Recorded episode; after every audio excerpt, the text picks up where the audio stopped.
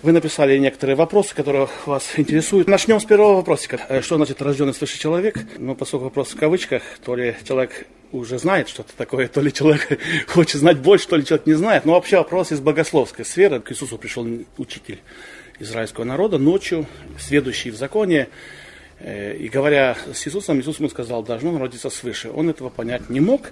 И там э, Христос объясняет эту концепцию, что должно вам родиться, и вы не войдете в Царство Небесное, если родитесь свыше. И родиться необходимо от воды и духа.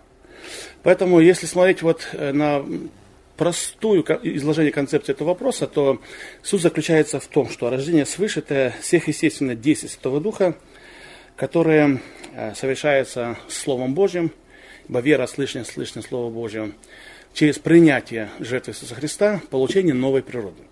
И там он объясняет, что рожден от плоти есть плоть, рожден от духа есть дух. Как это произошло в моей жизни в двух словах. Рождение свыше произвело некоторые перемены во мне, очень радикальные. С одной стороны, я бы сравнил бы это, может быть, понятным для вас примером. А, вот человек, молодой человек, девушка, парень, да, вы развиваетесь, у вас есть внутренний мир, ценности, да, вы живете в каком-то формате своем, да, и вдруг вы встречаете того единственного или единственного, вы влюбляетесь. Какие происходят перемены в вашей жизни, да? Как вы смотрите на жизнь, как вы смотрите на будущее, на перспективу. Давно известно, что любовь окрыляет, любовь многих вдохновляет на любые поступки, очень нестандартные, да? И это изменено сердце до и после. Я могу сравнить вот с этим посещение Святого Духа, новой природы. Во многих людях преображение происходит по-разному. Кто имел какие-то серьезные грехи, он тут же видит там освобождение от наркотиков, от блуда, от пьянства.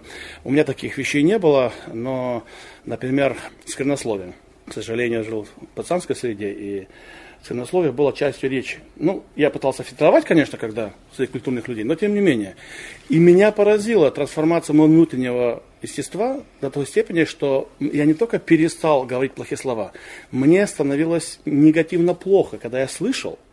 Особенно это когда казалось э, Бога, веры, родителей, добра, там что такого, да, оно корежит слух. И вот какая-то внутренняя. Бог освободил от курения, с чем я боролся долгие годы. Я пришел к Богу в 23 года. Пришел к Богу через чтение Евангелия, не посещая каких-либо религиозных организаций, будучи православным, крещенным, сочитывался брак с православным. Я пришел. И рождение свыше я получил, когда соприкоснулся с Словом Божьим. Это одна часть. Второе – это действие Святого Духа. Одно из личностей самого Бога. Он нас касается, он нас меняет и закладывает новую природу. Например, э, я стал молиться, причем молитвы не заученные. Ну, в принципе, вы можете заметить, что евангелисты, они молятся, никогда не заготавливая молитву. Бывают там такие молитвы общие, как «Отче наш», это да, но чаще всего нет, потому что это исходит из сердца, из этой новой природы, новых отношений с Богом. Три основные вещи, которые для меня а, важны в новой природе, это отношение к греху. Если раньше к греху отношение было, ну, не увидели, не знают, ну и хорошо, не пойман, не вот, да, то теперь любой грех доставлял мне неудобства, доставлял мне расстройство, и только через исповедание я мог от него освободиться. Я мог молиться, как я уже сказал, и я стал понимать Писание, как какие слова говорил Христос, как его практиковать, у меня появлялись идеи, как я могу реализовать в своей жизни. Но это мое преломление, рождение свыше. Да? В целом это действие Святого Духа и Слово Божье в наших сердцах. И если мы это принимаем, происходит это рождение свыше, когда эта идея становится твоей частью новой сущности, внутренней, духовной. Соответственно, вот эта вещь, она бессмертна, поскольку дух неуловим, да, как и любовь, поэтому эти вещи бессмертны, они вечны. Вот, на мой взгляд, что рождение свыше, если, может быть, Владимир, кто добавит что-то. Ну, два слова буквально. Э, в обычном рождении, когда мама рождает младенца, рождается совсем несмышленый, ничего не знающий и практически ничего не могущий, ну, лет пять точно вообще ничего, человечек. Я, в отличие, может быть, от э, Василия, тоже так считаю, что когда я уверовал, я им таким и был, то есть духовным младенцем, совершал многие духовные и прочие глупости. Да, у меня поменялись какие-то интересы и вкусы, это да, это несомненно, потому что изменяется мир, миросозерцание, миросознание. Но э, какое-то время человек еще незрелый христианин, очень незрелый, совершает нелепости, но уже нелепости такие благо нелепости, да, он уже не душит соседа, допустим, там начинает, оказывается, причинять любовь. можно давать любовь, а можно причинять. Это тоже неприятно.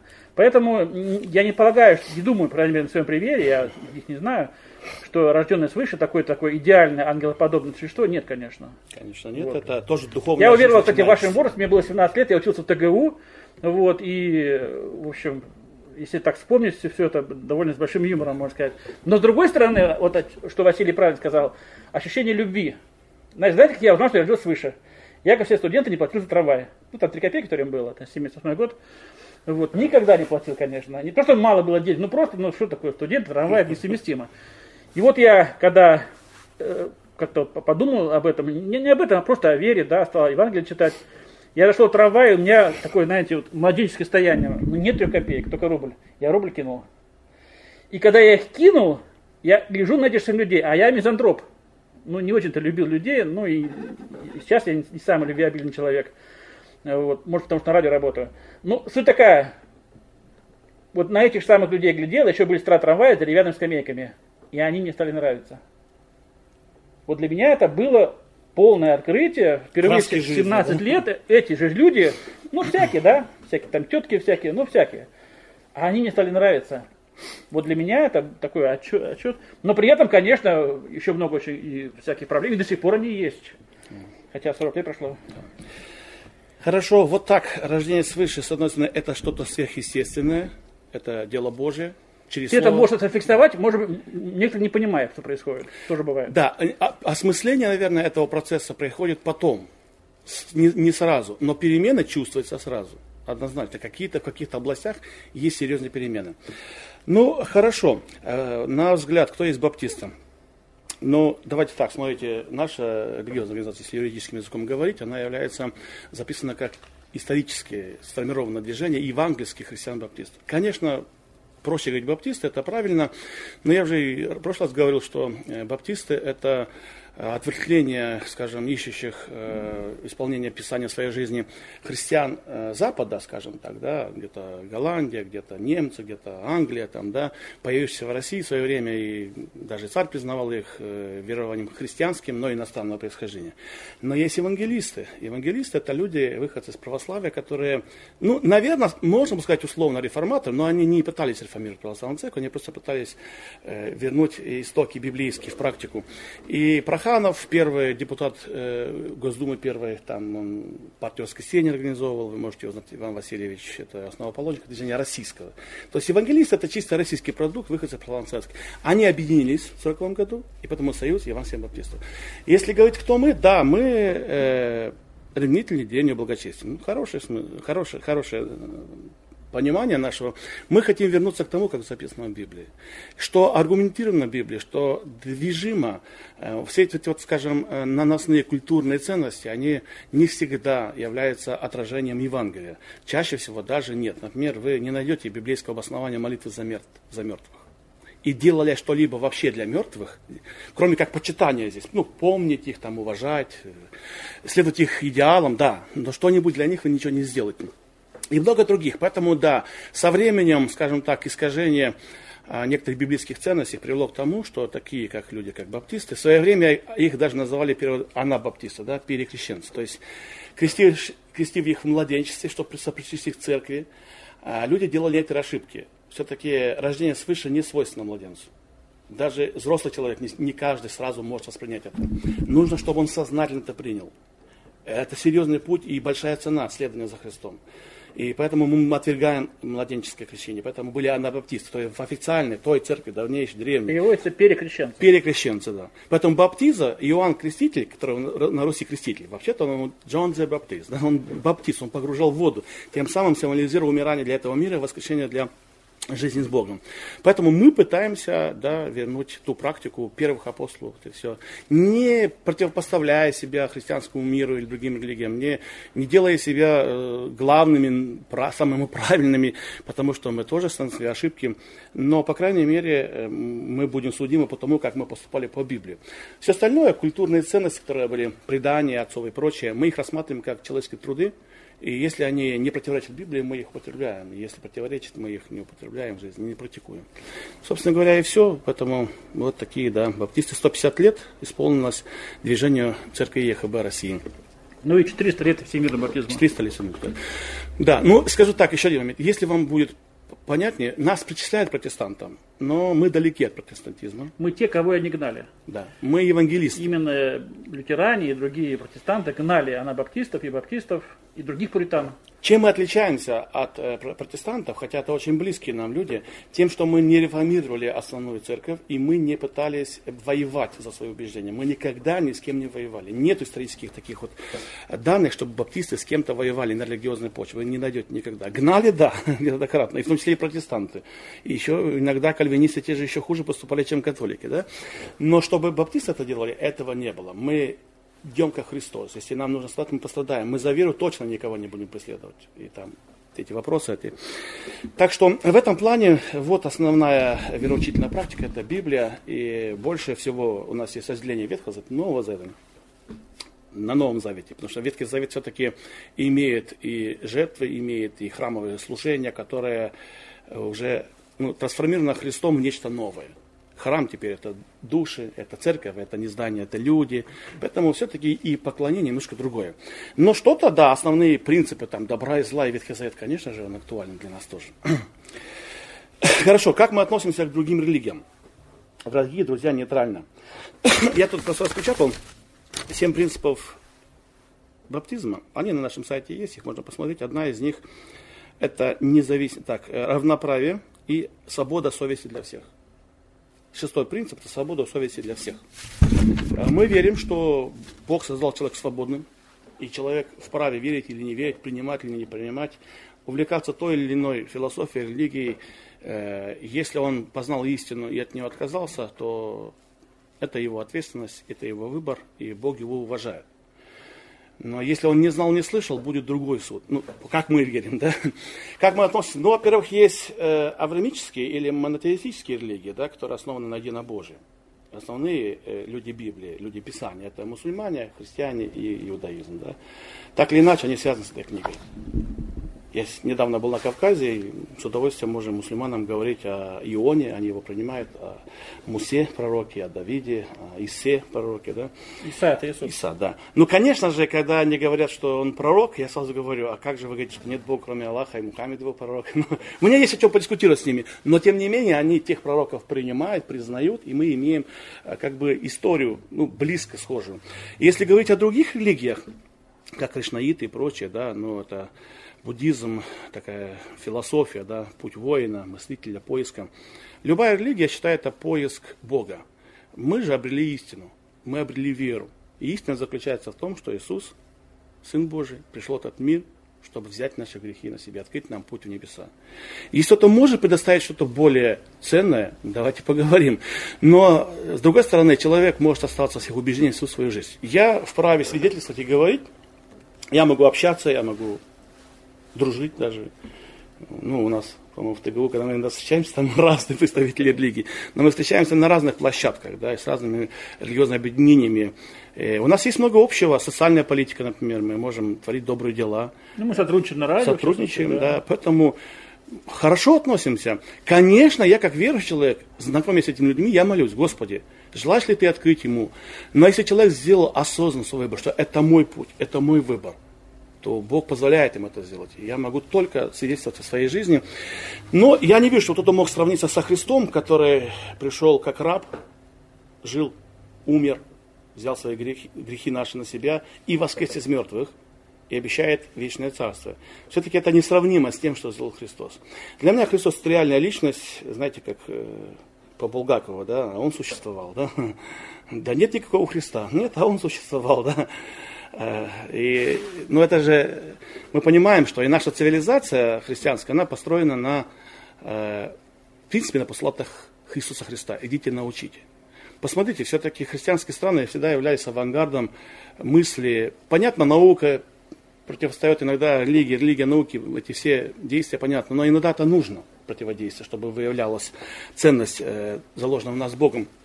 Но все-таки с чего началось образование? С того, что началось книгопечатание. Книгопечатная масса началась с Библии.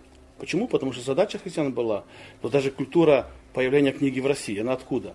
Какие бы наши древние славяне не были руны там мудрые и прочее, интересные, но книгопечатание и язык, который Кирилл и Мефодий нам, скажем так, придумали, хотя, может быть, позаимствовали, да? Алфавит. Да, ну спорить не будем. Не язык, алфавит. Но в том плане, что книгопечатание и обучение из церкви, оно пошло благодаря Иисусу. Идите научитесь народы. Ну а как человека учить, когда он не образован, когда он читать не умеет?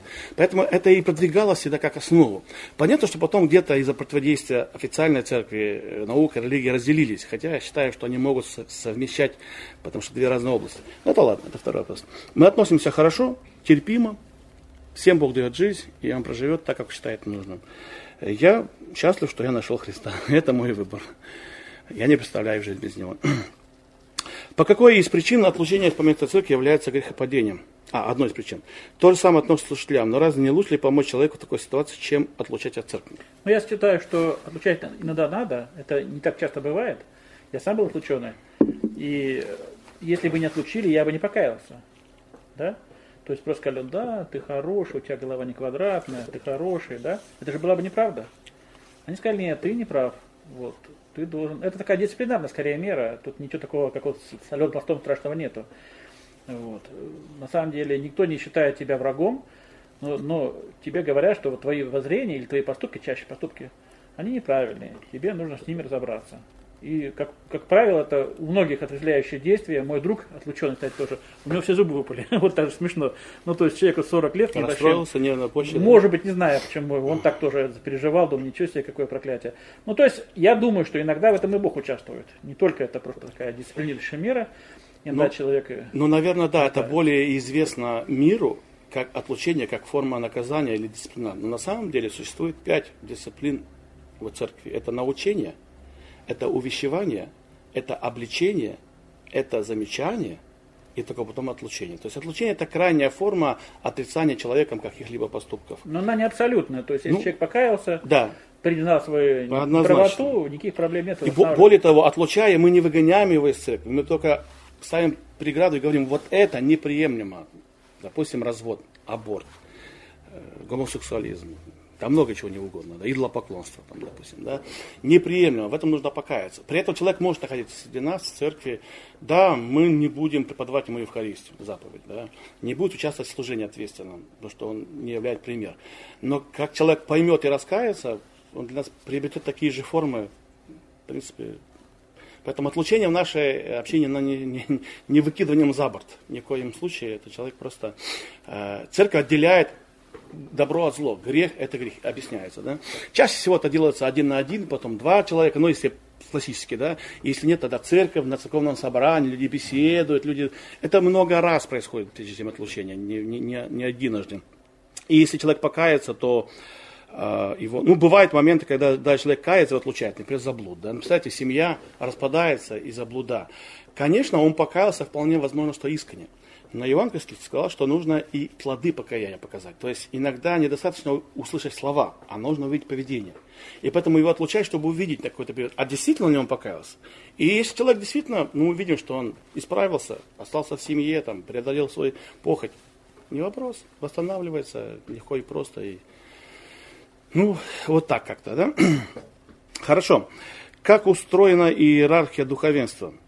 Ну, с иерархией у нас сложно – ее нет. Ее нет. да. Это очень сложно. Вот такая. У нас глава церкви Христос, остальные все члены тела.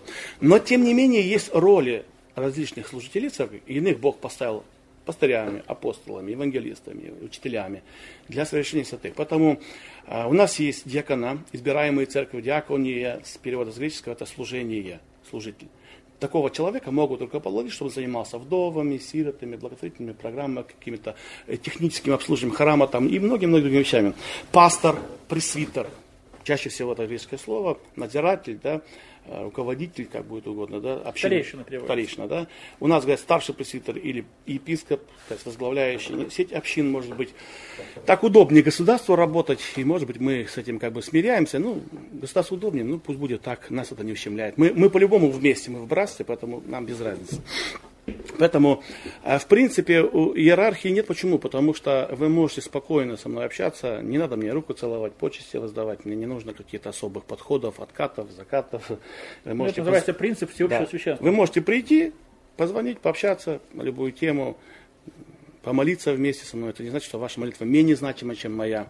Хотя молитва служителя имеет свое значение, имеет свою силу благословения, конечно. В древних церквях э, есть духовенство, ви- клир, и есть, э, ну, миряне, скажем так, да. Значит, э, в иванских церквях всеобщее священство, и каждый человек в меру своей проповеди является священником, потому что единственным священством Нового Завета является проповедь Христа. Единственное, если можно найти вот в всех посланиях Павла, что вот священство проповеди. Вот человек является священником, если он проповедует и жизнью, и своими делами, и своими поступками, и словами Иисуса Христа. Собственно говоря, любой член церкви может служить. Это главный принцип. Детям, вдовам, в миру, любыми способами, талантами, дарами. Я служу как пастор. Мои задачи определенные, проповедовать, готовиться к служению, там, помогать людям упавшим, там, еще какие-то связи с общественностью, там, ну, различные. Да? Как становятся служителями, по каким принципам вообще не избирают служителей, очень интересно. Есть епископальная, есть конгрегациональная система.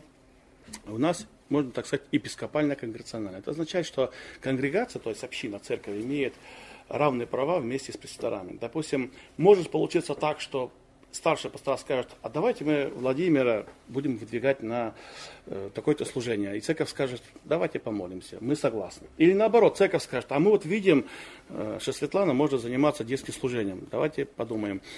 И таким образом мы выбираем служение. Если это вопрос о служителях со Словом Божьим, потому что там все-таки богословие, да, необходима подготовка, то есть критерии, каким должен быть служитель. Записано в Тимофею. Не пьяница, не бить. То есть у нас не становится служитель по заслугам, по блату. Он по обоюдному согласию церкви и вышестоящих руководств. Только так, никак иначе. Но при этом он должен иметь качество. Если он был в разводе, он не сможет стать служителем. Если он, э, скажем так, э, до сих пор является ну, любитель побоксировать кому-то там, да, то есть не воздержан, выпивает вино, конечно, он не будет на служителем. Однозначно он должен быть примерным человеком, как говорил апостол Павел, служителям. И если он э, отойдет от этого принципа, то, конечно же, его могут, э, как сказать, от, отменить его посвящение, и он будет обычным членом церкви, который будет заниматься другими служениями, но не служением руководства или служением учительства. Это такая большая ответственность. Люди разные в церкви, поэтому и специфические есть. Как проходит служба, какие бывают ее виды? Ну, служение у нас это немножко отличается, как миряне, да, вот у нас мирян и духовенства такого нету, да, поэтому, в принципе, наше служение Богу, оно вне стен, оно везде. Но здесь мы собираемся на поклонение Богу, да, в воскресенье, говорим проповеди, читаем декламации, поем песни, музыкальные инструменты есть, хор есть, э, самые различные. Какие есть таланты, мы их используем, жанры выбираем такие, которые, э, на наш взгляд, соответствуют евангельской вести, да, ну, мы не приемлем церкви рок, там, хард-рок, метал, там, что-нибудь такое, да, там, хоррор какой-нибудь, да. Это именно в этой общине. Да. Потому что есть молодежные И есть и церкви, другие, да. Есть Да. молодежные служения, они отличаются. Но мы считаем, что нам Есть это большое разнообразие, Если мы, мы считаем, что нам нужно что-то более классическое, метаверенное, но при этом где-то, где-то, ну, конечно, люди могут и другие использовать, э, но в церкви нет. Э, Молимся, каемся, делаем пожертвования, делаем объявления на какие-либо акции, проекты. Сейчас Рождество, допустим, понятно, что собирать церкви нельзя, мы будем просто посещать какие-то детские дома, там, обделенных, там, вдов, сирот. М, Есть специальные женщины, которые собирают средства. Например, сейчас в тюрьмах Новосибирска мы хотим помочь там, группе людей, которые излили желание собираться, читать Библию, мы хотим как-то их поздравить с Рождеством. Вот собирают средства, посылают туда через определенных людей, которые имеют в этом направлении, э, так сказать, сотрудничество с УИНом, с другими. Самые различные виды служений, посещения там по области. Могут, мы можем участвовать, соволонтерствовать, мы можем делать это и с целью пропаганды, и без цели пропаганды. То есть мы можем прийти с целью, чтобы ясно говорить о Христе. Но не обязательно, мы можем с кем-то скооперироваться, просто помогать там бедным детям. Не вопрос, потому что это тоже часть нашего служения. Среда, мы вот здесь среду, мы вас приглашаем, если желаете. Кстати, могу показать, после вчерашнего осталось. Вот мы разбирали, э, можете посмотреть, если вам интересно, притчу о непрощаемом Рамле. Вот притча, да? есть серия 35 притч Библии, мы берем, разбиваем вот э, на такую схемку три колоночки. Мы читаем все вместе. Э, затем мы пишем наблюдения, то, что мы находим в этой притче или в, этой, в этом контексте главе, там, истории. Потом мы даем толкование этим вещам. Каким образом? Каждый высказывается, читает параллельные места из Библии, рассказывает истории. Делаем выводы, о чем это. Государь, который простил там долги. Затем так, идет, коллоквиум, скажем. Да, затем идет применение. Мы пишем, а как это применяется в жизни. Вот такое э, сообщество мы разбираем по средам. Можем коротко помолиться, там, поделиться какими-то новостями и разойтись по домам. В пятницу у нас молитвенное служение. Мы собираемся на молитву, хотя у нас очень много молитвенных групп и в WhatsApp, и так скидывают, и по два, и по 50, 100 человек. И люди делятся своими нуждами. Иногда молитва выливается в порыв, а что молиться, давайте что-то делать. Ну, тоже правильно, раз молитвы недостаточно нужно, и можно что-то сделать, надо что-то делать. Поэтому в пятницу так. Потом много самых различных специфических. Например, группа глухонемых собирается. Там специфическое служение. Они собираются в 2 часа дня. Есть группа людей, ищущих возможность избавиться от наркотиков. Там у них тоже, видите, у нас есть даже плакатик. Приглашаем на консультацию людей, э, семьи, как э, быть, если в вашей семье есть человек, который употребляет наркотики или систематически пьет, или имеет дигроманию, другие зависимости вредные. Мы консультируем как и тех, кто имеет это, так и тех, кто страдает рядом с ними. Некоторых отправляем в центр реабилитации, которых полно по Сибири, нет проблем, 12 шагов программы у нас в Томске есть, туда можно отправить. В Штамбово есть, ну, в разных местах. Поэтому виды у нас самые-самые разные. Не знаю, если что-то добавить, то можете. Ну, видимо, вопрос идет о богослужении. Они ну, бывают, да. вот уже сказали, три раза в неделю. Вот. И кроме этого есть, есть молитвенные группы. Ну, очень упрощенно сказать так. Проповедь, пение, молитва. Вот основные три вида. Да, три таких кита, да, скорее всего. Да, на чем. Причем участвовать могут все. Проповедовать могут не все, конечно, но в той или иной форме нести евангельскую весть могут в пении, в стихотворении, декламации какой-либо. Поэтому как бы вот так. Соблюдать ли баптисты посты? Да, это очень хороший вопрос. Соблюдаем, но не так, как в традиционных христианских конфессиях. Не хотелось бы сравнивать себя с кем-то, потому что библейский пост – это пост э, нужды. Это пост желания изменить свою жизнь, чтобы Бог услышал и решил твою проблему. Поэтому таких вот прямо узаконенных постов у нас нет. Но мы постимся перед принятием заповеди, мы постимся перед крещением, мы постимся перед, э, некоторые перед желанием вступить в брак, чтобы узнать волю Божью. То есть есть нужда, есть проблема, берем пост. Я эту работу искал, три недели постился. Я, ну, я, мы, мы вообще не едим. Я, есть, я бы не хотел... Не то, что как вот, там, то едим, то не едим, это уже получается диета. Пост, либо сухой, либо с водой, но это без еды, конечно. Ну, тогда я в кавычках скажу, что я почусь каждый понедельник, но я пью. Я пью воду, ну, да. чай, кофе, потому что я активно передвигаюсь, и если я не передвигаюсь, сахар крови падает, мне сложно. Но я не ем каждый в воскресенье вечера по вторник где-то до обеда получается так что я не ем с утра тоже, поэтому где-то к 12. Ну, в принципе, поначалу было тяжело. Потом, скажу так, это дисциплинирует плоть и помогает э, лучше осознавать себя, свои нужды, потребности. В конце концов, это полезно. Но мы смотрим на религиозную составляющую поста. Она всегда связана с большими трагедиями. Э, поэтому, если есть какая-то нужда, проблема, мы можем поститься за наших друзей, там, страдающих на Донбассе или в Сирии. Мы собирали, делали сборы, просили молиться, поститься. Как, об исцелении какого-либо человека. У нас была женщина, которая ну, имела проблемы. Но она не была на учете, чтобы мы сказали, что она была психологически больна. Но я скажу своим языком, она была одержима или обременена бесом. мы брали пост и молитву, и ей это помогло. Ну, помогло не только это, конечно, но это в том числе. Но вообще пища нас не приближает к Богу и не отдаляет нас. Едим мы, едим для себя, не едим ли, не для Господа едим. Да? Поэтому сказать, что пища нас приблизит к Богу, нет. Это такая дисциплина, которая позволяет сконцентрироваться на духовном. Но при этом, если ты не решаешь духовных проблем, не, не прощаешь человека, не отдаешь долги. Вчера мы говорили о непрощающем рабе. Как вам нравится каждый год всем долги прощать? У Израиля так было. Каждые 7 лет. Да. Я на Пасху стараюсь э, всем должникам своим простить, кому одалжил. Еще рассказывал вчера, как я там за ним, как одалживаю деньги, да.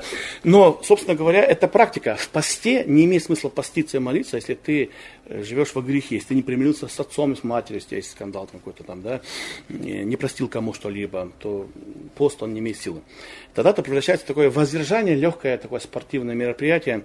Хотя у нас некоторые братья, я слышал э, вот буквально год назад, они практиковали пост э, Данила, Данила когда вот там он 21 день, он просто ел овощи, да, Потом они воздерживались от интернета. 21 день я не, не в интернете. Я, значит, это было интересно, потому что, во-первых, тяжело было их достать. Но потом они свидетельствовали, как это им помогло. Помогло, помогло, но мы без фанатизма к этому, чтобы сейчас подсадить всю церковь на эти правила. Нет, если не хочешь, не постись. Это должно быть решение твое. Мы можем рекомендовать. Ну, если тебе есть нужда, попастишься. Если нет, значит нет. Ну, когда, допустим, нужда церкви, там, строительство храма хотим, там, какие-то серьезные события, там, да, ну да, мы берем пост молитвы. Вот так. Как происходит исповедь? Ну, у нас един Бог, един посредник между Богом и человеком, человек Иисус Христос. Поэтому каждый из вас, верующий человек, может исповедать свой грех Богу. Мы верим, что Бог отпускает грехи, а не человек. Но с другой стороны, есть нужда в том, чтобы вам помогли что-то пережить, осознать. Поэтому вы можете рассказать это своему духовному наставнику, служителю, брату или сестре духовному, который может вам помочь. Да? И вы можете вместе с ним помолиться. Это можно сделать в тайне дома, да, можно исповедать здесь, прийти, люди приходят на кафедру, каются здесь. Но это не обязательно священник. Не обязательно. Есть не, не обязательно, я имею в виду, служитель церкви. Да, да. Это может просто человек, который умеет держать свои, свой язык за зубами. Ну, способный помочь Понятно, вам, что да. говорить или исповедоваться человеку, который не умеет язык за зубами держать, смысла нет никакого. Дело в том, что есть грехи, которые их можно исповедать очень легко, но последствия их тяжелые. Представляете, там, ну, семья распалась, да, там, девушка осталась, э, муж погиб там в машине, да, и она не может понять, почему. Почему? Она вот говорит, я грешу, я это, это, это делаю, а меня все-таки сердце болит. Она исповедает свой грех, но боль-то никуда не уходит, поэтому нужна какая-то реабилитация, какие-то шаги. Поэтому если таким образом, то надо помочь человеку.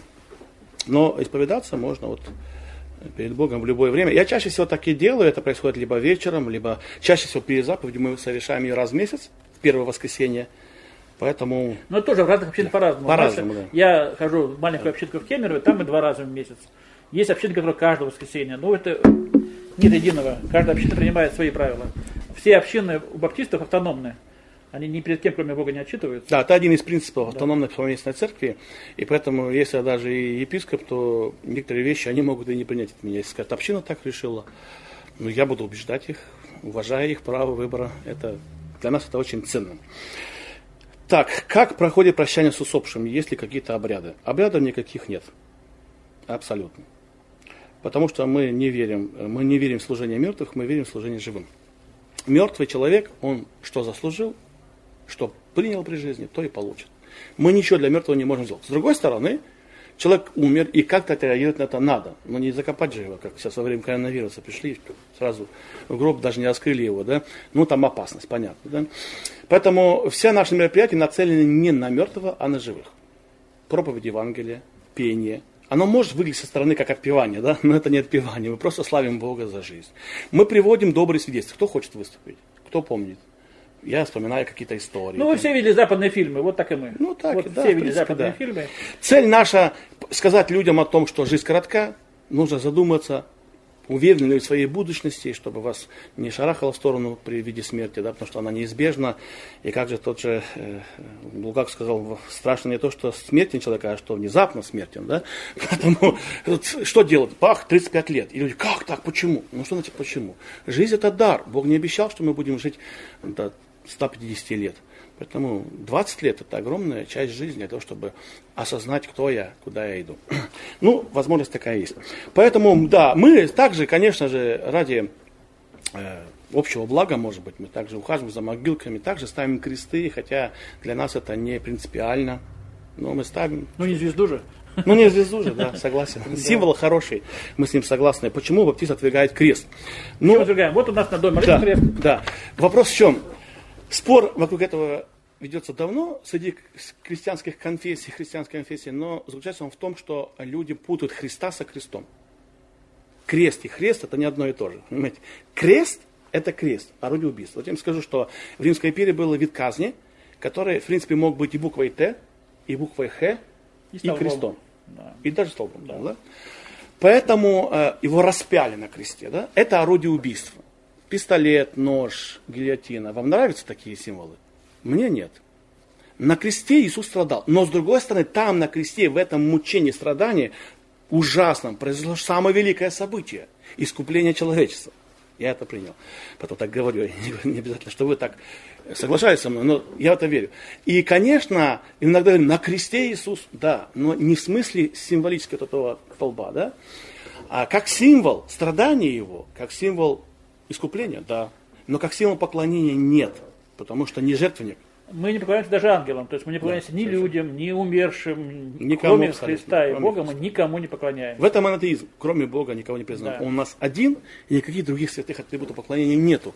Поэтому, если вы увидите крест на Библии, на кафедре, это вполне нормально, это символ христианства, признаваемый всеми людьми. Некоторые носят так вот да, крестик здесь. Крестик носят, да.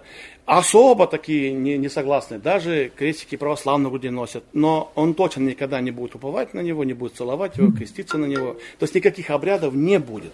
Поэтому мы не отвергаем, наоборот, мы знаем истинную ценность этого события и знаем, что сделал крест и что сделал Христос на кресте. Только и всего. Поэтому как символ, да, может быть как происходит вступление в брак у нас. Ну, вот вы в точку попали, как раз сейчас я консультирую одну семью, и у меня даже есть, как сказать, эм, у меня есть презентация, как я консультирую. Я могу вам скинуть, если будет интересно, можете посмотреть ее. Ну, она такая укороченная, потому что у нас есть... Ну, тоже все видели фильмы, вот все эти западные фильмы, они вот про наш да, брак. Да. Вот они стоят, обеты дают. Все. Ну, до этого я занимаюсь месяц, консультирую. Я выясняю, э, действительно люди сохранили верность, действительно люди ли в вере, действительно люди э, не подталкивают какие-то другие события к браку, не заставляют и так далее и тому подобное. Да? И много чего другого. Также преподаю им э, роли мужчины и женщины в семье, выясняю такие острые вещи, как конфликты, родня, интим и прочие вещи, они важны, потому что у нас есть вероучение, как мы относимся к этому, и многие знают, но некоторые не знают. Ну, не знают, потому что не вникают сильно, влюблены, и все, им достаточно. И потом, после э, бракосочетания, когда мы их сочетываем, я еще год, ну, так сказать, наблюдаю. Наблюдаю со стороны, даю советы, если им это хочется, они сами советуют со мной. Но я как бы, если я вижу какие-то трудности, трения, я инициативу проявляю, чтобы какие-то вопросы эти разрешить. Пообщаться, поговорить с ним, поговорить, ну как, муж тебя не обижает? Жена, все хорошо у тебя там, да? Потому что иногда есть такие вещи, родня там мешает, что-то еще. Мы верим, что они должны создать свою, свою семью. Но до этого еще есть такой период, как дружба. В разных церквях по-разному. В некоторых церквях э, дружить можно с позволения пастора, который чаще всего разрешает. Иногда не разрешает, потому что бывает, когда ну, люди делают определенные ошибки, да, ну, например, есть 16, ему 22, ну, конечно, не разрешит. Официально не разрешит. Ну, во-первых, это два разных уровня там, да. Мы не разрешили одной паре жениться, ему было 40, а ей было 19. Но мы объясняли ему и ей, что через 20 лет совместной жизни вы будете абсолютно разные люди. Но я понимаю так, что они не понимали этого. Просто это вот влюбленность, страсть, да, прочие вещи прекрасные, они засливали глаза и разум. И в конце концов мы сказали, мы не можем вас благословить, если вы хотите, вы можете сами решать свои вопросы. Но ну, я впервые, извините, слушаю это, потому что вот я уже верующий 42 года, я... Ну, у нас был такой случай. Это, да. может быть, единственный случай за 42 года, потому что это люди находятся в полной свободе, Единственное условие, чтобы они верили, верили в Бога. Ну, тогда я давайте да уточню. Давай. Этот человек бывший наркоман, а, ну, у понятно, него ВИЧ, да, да. и много вопросов. Понятно. И мы сказали, мы понимаем, девочка просто сейчас не понимает этих вещей. Ну, да, да. Она находится под гнетом родителей. Родители очень строгие, она спешит убежать семьи. То есть там была целая предыстория, которая приведла к тому, что надо сказать им, ребята, мы не можем двигаться в направлении. Найдите себе других. Ну, сейчас они женаты, счастливы оба. Слава Богу. Все обошлось. Да, все обошлось, да. Так что такие, но это очень редко, чтобы да, кого-то да, запретили. впервые слышу. Чаще всего мы можем сказать, вы дружите, но есть состояние, например, мы не приветствуем целование, обнимание, ну, скажем так, очень интимные. То есть там просто поздороваться, там, конечно. Стараемся, чтобы люди были на виду, меньше... Просто бывает так, что когда их объявляют, э, в церкви да. объявляют, что это вот имейте в виду, что это жених и невеста, проходит, ну, у кого год, у кого месяц, по-разному всех, да? И вот в этот период, это то, что называется дружба, да, то есть, то есть если их видят, имеется в виду, что если остальные видят их вместе, это ничего такого уже нет, это нормально. Они готовятся к браку, они где-то, естественно, гуляют, так сказать, обсуждают свои вопросы, естественно, у них какие-то чувства развиваются или наоборот остывают. Иногда бывает случай, что после вот этого э, обручения, ну, люди расходятся, не смогли найти общий язык. Это период, хороший бывает, период. Да, бывает. это бывает. То есть люди что-то узнают о себе. И потом, э, через эту консультацию, мы потом, э, они назначают день бракосочетания. Чаще всего это происходит сначала в ЗАГСе. То есть они получают... Только после этого духовное венчание. Да, да. Но еще такая вещь, может быть, единственное, с чем можно похвалиться, у баптистов очень крепкие браки. Ну, если да. говорить о процентах, то 98-99% не разводов у нас. Хотя бывают разводы тоже. И повторные браки. Ну, как правило, это связано с именно с падением от веры. Да, Если чаще всего каким-то... в вере, он не разведется. Да. И могу сказать, что это не потому, что мы так-то там их заставляем, нет, просто мы тщательно готовимся к этому. Вообще, эта церковь очень свободная церковь. Вот единственное, что можно сказать, за такого тоже хорошего, это очень свободная церковь, где нету никакого диктата, никакого там насилия, никакого там презрения взаимного и так далее. Это любящая свободная церковь. Да, здесь люди себя находят. Если они хотят покинуть другую церковь, и мы от этого открыты, пожалуйста. Деноминаций много, можете любой. Никого не перекрещиваем. Да, никого... человек, если взрослый крещенный, пожалуйста. Пришел с православия, примем из православия харизмат, значит, харизм, лютеран, значит, лютеран. Проблем нету. Если исповедуете общие христианские ценности, спасение во Христе, Троицу, церковь, Писание, проблем особых нету. Так что вот такой момент. Хорошо, по поводу много ли баптистов в Томске? Ну, имеется в виду именно в Томске, в области, да, или что? Ну, смотрите, да, у нас есть фиксированное количество членов, потому что мы говорим о членах, но есть и прихожане. Если о прихожан, то несколько тысяч. Но есть и другие баптисты, не регистрированные, автономные, там, да. Поэтому где-то так. А если о фиксированном, где-то около 400. Но, скажу вам честно, мы не не исповедуем принцип этого большинства, да, мы не верим, что большинство – это голос Бога. Да, то есть 12 апостолов евангелизировали весь мир. Вопрос не количества, а вопрос а, в качестве, в последовательности. Тем более, что есть и другие похожие на нас церкви, да, евангелисты. Да, баптисты всего лишь часть евангельских церквей, кроме этого есть пятидесятники, адвентисты, многие другие родственные нам группы, но они чуть позже возникли просто. Если смотреть во всем мире, статистика такова. Э, баптистов в мире 10% от общего числа христианства, то есть 200 миллионов. Почему у нас мало? Ну, во-первых, у нас царская Россия была. Царская Россия, она была православной. И обрый прокурор вместо нашего патриарха управлял церковью. То есть, понимаете, да? Государство через церковь управляло народом. Поэтому таким, как мы, места не было. И поэтому староверы и прочее. Потом со временем ситуация изменилась. Поэтому говорят, а где вы были раньше? Ну, раньше нас гнали, это все в подполье, просто сажали на, на кол. И поэтому, э, ну, были же молокане, менониты, сколько было, иконоборцы, беспоповцы. Я могу назвать это исторические имена русских, да, мыслителей, которые в поисках было. Да и тот Леонид Николаевич Толстой тоже далеко не православный человек, как мы знаем, да. Да и Лермонтов, если бы, ой, Лермонтов вообще, Ломоносов, если бы ему позволили написать историю, да, потому что видно, что и жена его лютеранка там хорошо повлияла на него. То есть были люди, но не давали возможность развиваться. Поэтому как конфессия, да, развилась так. Поэтому немного. У нас три церкви в Томске на Каштаке за переездом, на Смирнова и здесь официальных. Много групп различных, собираются по домам, молятся. Как-то ставить себе цели, там, всех сделать баптистами у нас нет. У нас есть цель напоминать людям о вечных ориентирах, вечных ценностях и тем самым давать возможность человеку выбору. В принципе, я так говорю.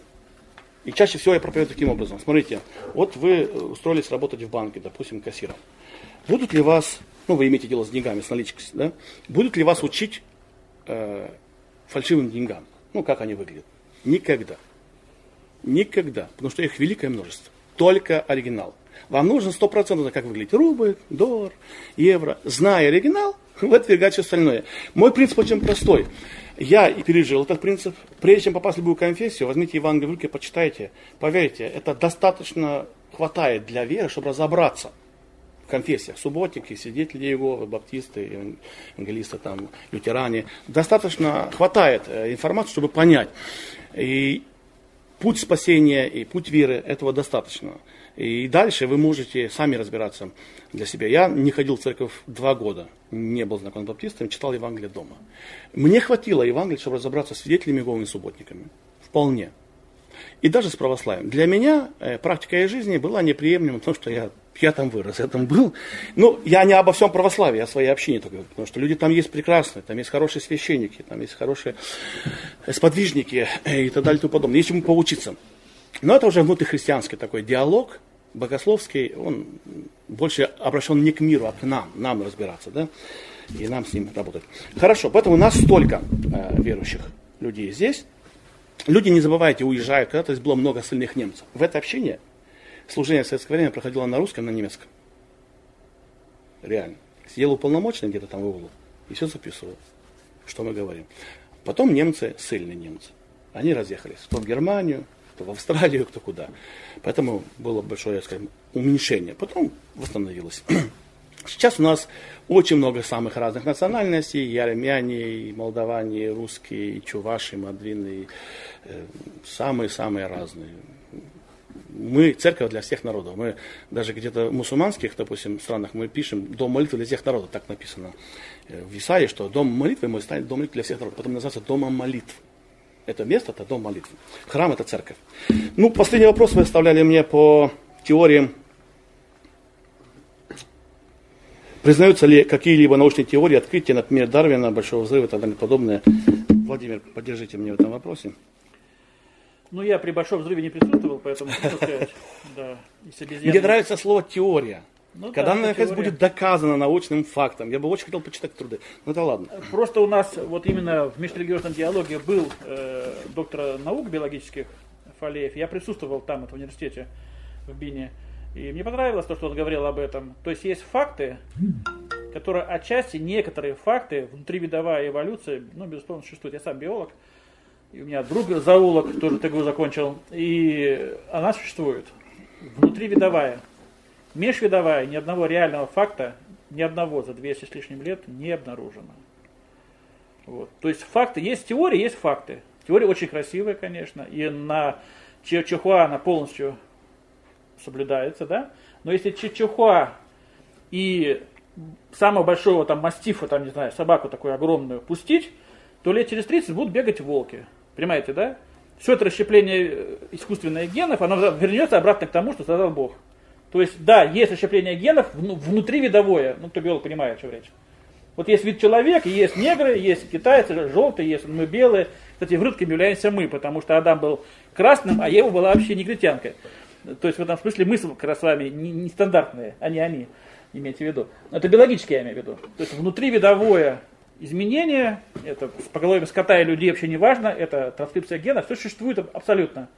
Но перенести вот эту правильную, абсолютно доказанную вещь на межвидовое, ни одного факта не было никогда. Все эти, так сказать, когда вот кости складывают, и из них что-то такое обнаруживается, в общем, всегда это ничем не заканчивается. Другое дело, что внутри вида, вот, допустим, нашего, да, значит, э, он называется э, два раза одно и то же слово, то есть умный, умный человек, да, да, есть не, не так, другие, но в общем они все, это один вид, да, все равно это принцип, что собака, что человек, канис, все равно он будет соблюдаться. То же самое с нашими Homo sapiens sapiens, абсолютно будет соблюдаться. Есть внутривидовое скрещивание, есть скрещивание двух подвидов, как вот лошадь и осел, но оно уже непродуктивно. Мул не рожает и не может родить, понимаете, да? То есть близко родственные подвиды могут скрещиваться, но только на одно поколение. Есть некие внутренние Механизм, химические, да? биологические против бридинга, понимаете, да? И это не будет работать никогда. То есть для человека, который реально знает зоологию, или, по крайней мере, микробиологию в смысле вот в этом вот генетическом он понимает, что это невыполнимо. Это очень красиво, но невыполнимо. Другое дело, что в Библии сказано в шестидневе, что и вода вскишела. Не Бог рыб создал, вода. Зелень произошла. То есть, Земли. значит, сам Бог, конечно, не занимался вот всеми этими, извините, гадами. Это понятно. То есть, внутри вот это повеление Божьего, как-то это, мы не знаем как, конечно. Это вопрос не биологический уже. Это случилось. Миллионы видов, но из этих миллионов ни один с другим никогда не скрещивался и не будет скрещиваться значит не будет мутации. Понимаете, о чем я говорю, да? Вот те самые мутации, которых не уповает, их никогда не будет. И все мутации, которые существуют в биологии, в зоологии, особенно в медицине, они ведут к одному следствию. Называется она онкология. Все онкологические больные, 99-99, там есть химические причины, Это причина мутации. Когда делятся и неправильно делятся. И возникает это вот их людоедство, они начинают друг друга поглощать, клеточки наши. Каждый день в нашем теле происходит 2-3 мутации, бывает даже до 5 некоторых. Кто вот, кого бросили, допустим, да, у них большой стресс, больше выделяется этих генов. И наши телефоциты их просто съедают. А когда кого не съели, то становится раком рано или поздно. Где становится? В каком части тела? Вот, собственно говоря. Я, я, я вообще далек Поэтому бывает на мутации, сразу говорю. Да. Теперь по поводу взрыва. Вот тут я точно скажу, что я не физик и не буду там э, фантазировать, но это было очень давно. Очень давно. Если он и был, когда бабахнул, например, Бог сказал, да будет свет. Ну, возможно, это и было. Тут, как говорится, надо подождать несколько триллионов лет, и мы убедимся. Не, ну вопрос в том, вопрос в том что... То, что разбегаются, да, разбегаются. Но это разбегание, так называемое, геометрическое.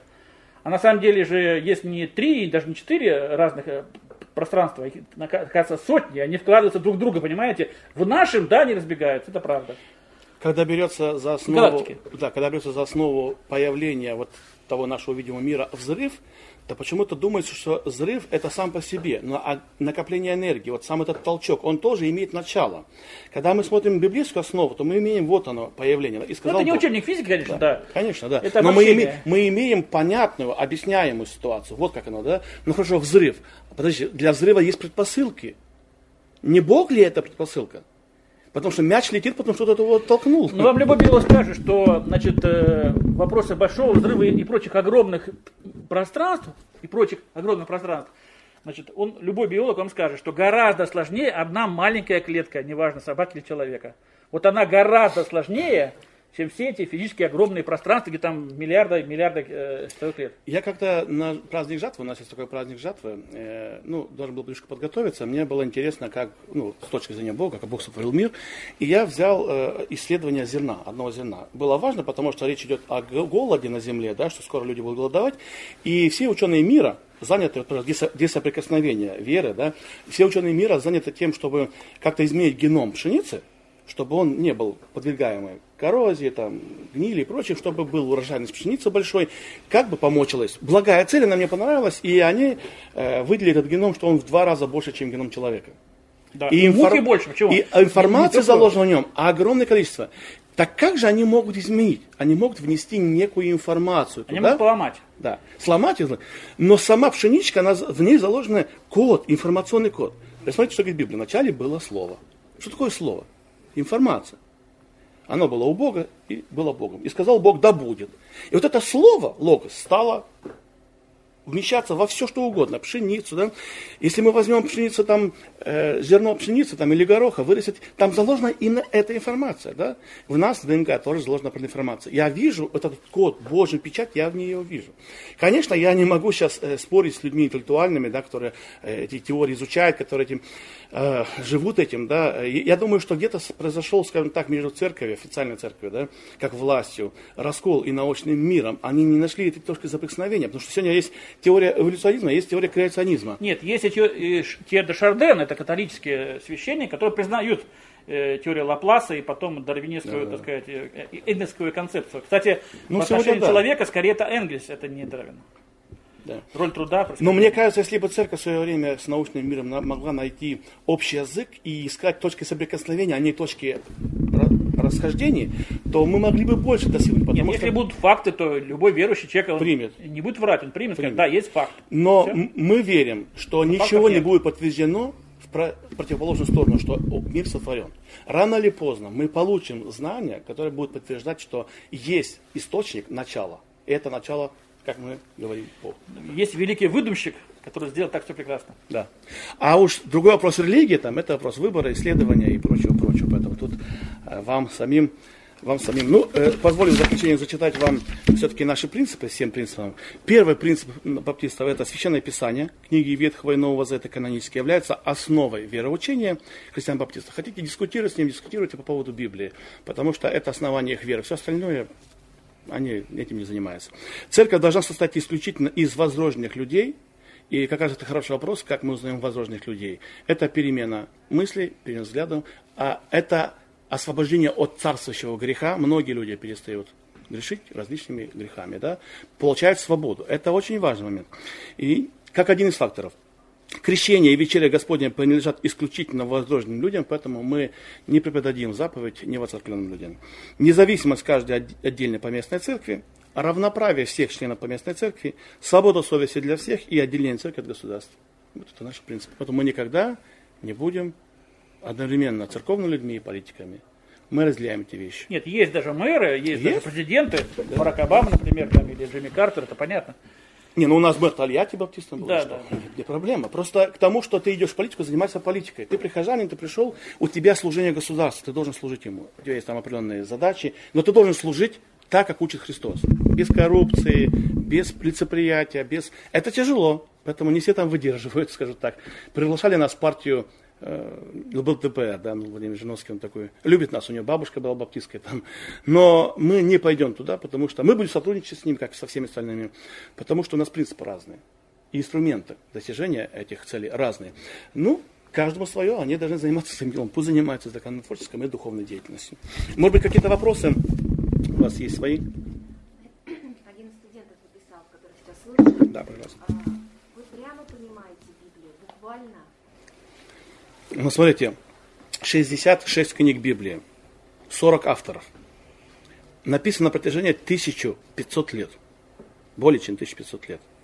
Самой ей сколько уже? 3000 лет. Ну да, порядочно. 3000 лет.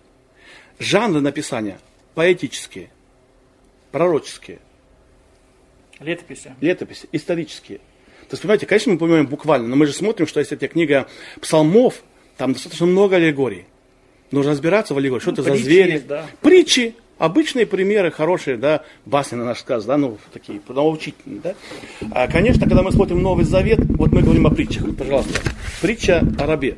Говорится о долге раба государю, который не мог выплатить 10 тысяч талантов, это что там, 10 миллионов, да? Да, большие деньги. а потом не смог простить товарищу там 100 динариев, там, ну, 3 тысячи рублей, грубо говоря, или 10 тысяч рублей, да?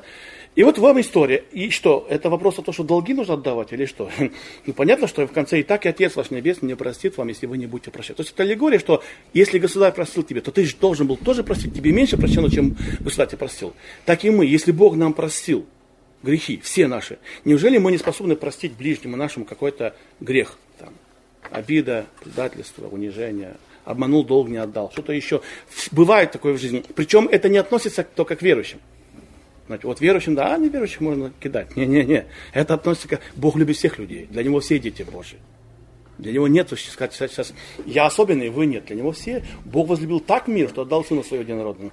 Поэтому Вопрос о богословии. У нас очень большая свобода. Есть такая шутка, где два баптиста, три мнения. ну То да. есть мы можем поспорить, можем где-то Но, согласиться. но, но потом практическое воплощение вашей свободы, вот этого понимания текста, он даст о себе знать и будет видно по плодам. Дерево написано, узнается по плодам. И если ты веришь правильно, например, в определенное время у нас был запрет в церквях на использование телевидения, радио. Был такой Но запрет. это да? было очень давно, когда было Но был, советское телевидение. да был, да. Потом мы пришли, посмотрели, посмотрели, сказали, ну знаете, вот этот запрет, он неправильный запрет. Почему? Потому что должен быть фильтр в голове, что смотреть, что принимать, что не принимать. И мы не религия запретов, законов. Можно, нельзя, можно, нельзя. Мы религия свободы. Поэтому человек сам решает. Но если ты смотришь какие-то э, неугодные фильмы там порнографические, это же грех мордобой, там, да, хотя иногда смотрю Бог, но только с то- с точки зрения спорта, да, упорства характера, ну, не с точки зрения мордобоя, да, то наши боевики всех поубивал, ради цели он всех там ложит штабелями, ну что-то хорошего там, ничего хорошего. Но с другой стороны, там Орел Орешка есть хорошая программа, почему не посмотреть? Мы, фильтр должен, должен быть у тебя в голове. Вот поэтому, да, вот, э, если ты понимаешь Библию правильно, то практикуй ее ну, достойно. И это будет со временем плоды эти будут видны. Они на расстоянии будут показаны. Ну вот так как-то. Пожалуйста, если у вас есть еще вопросы.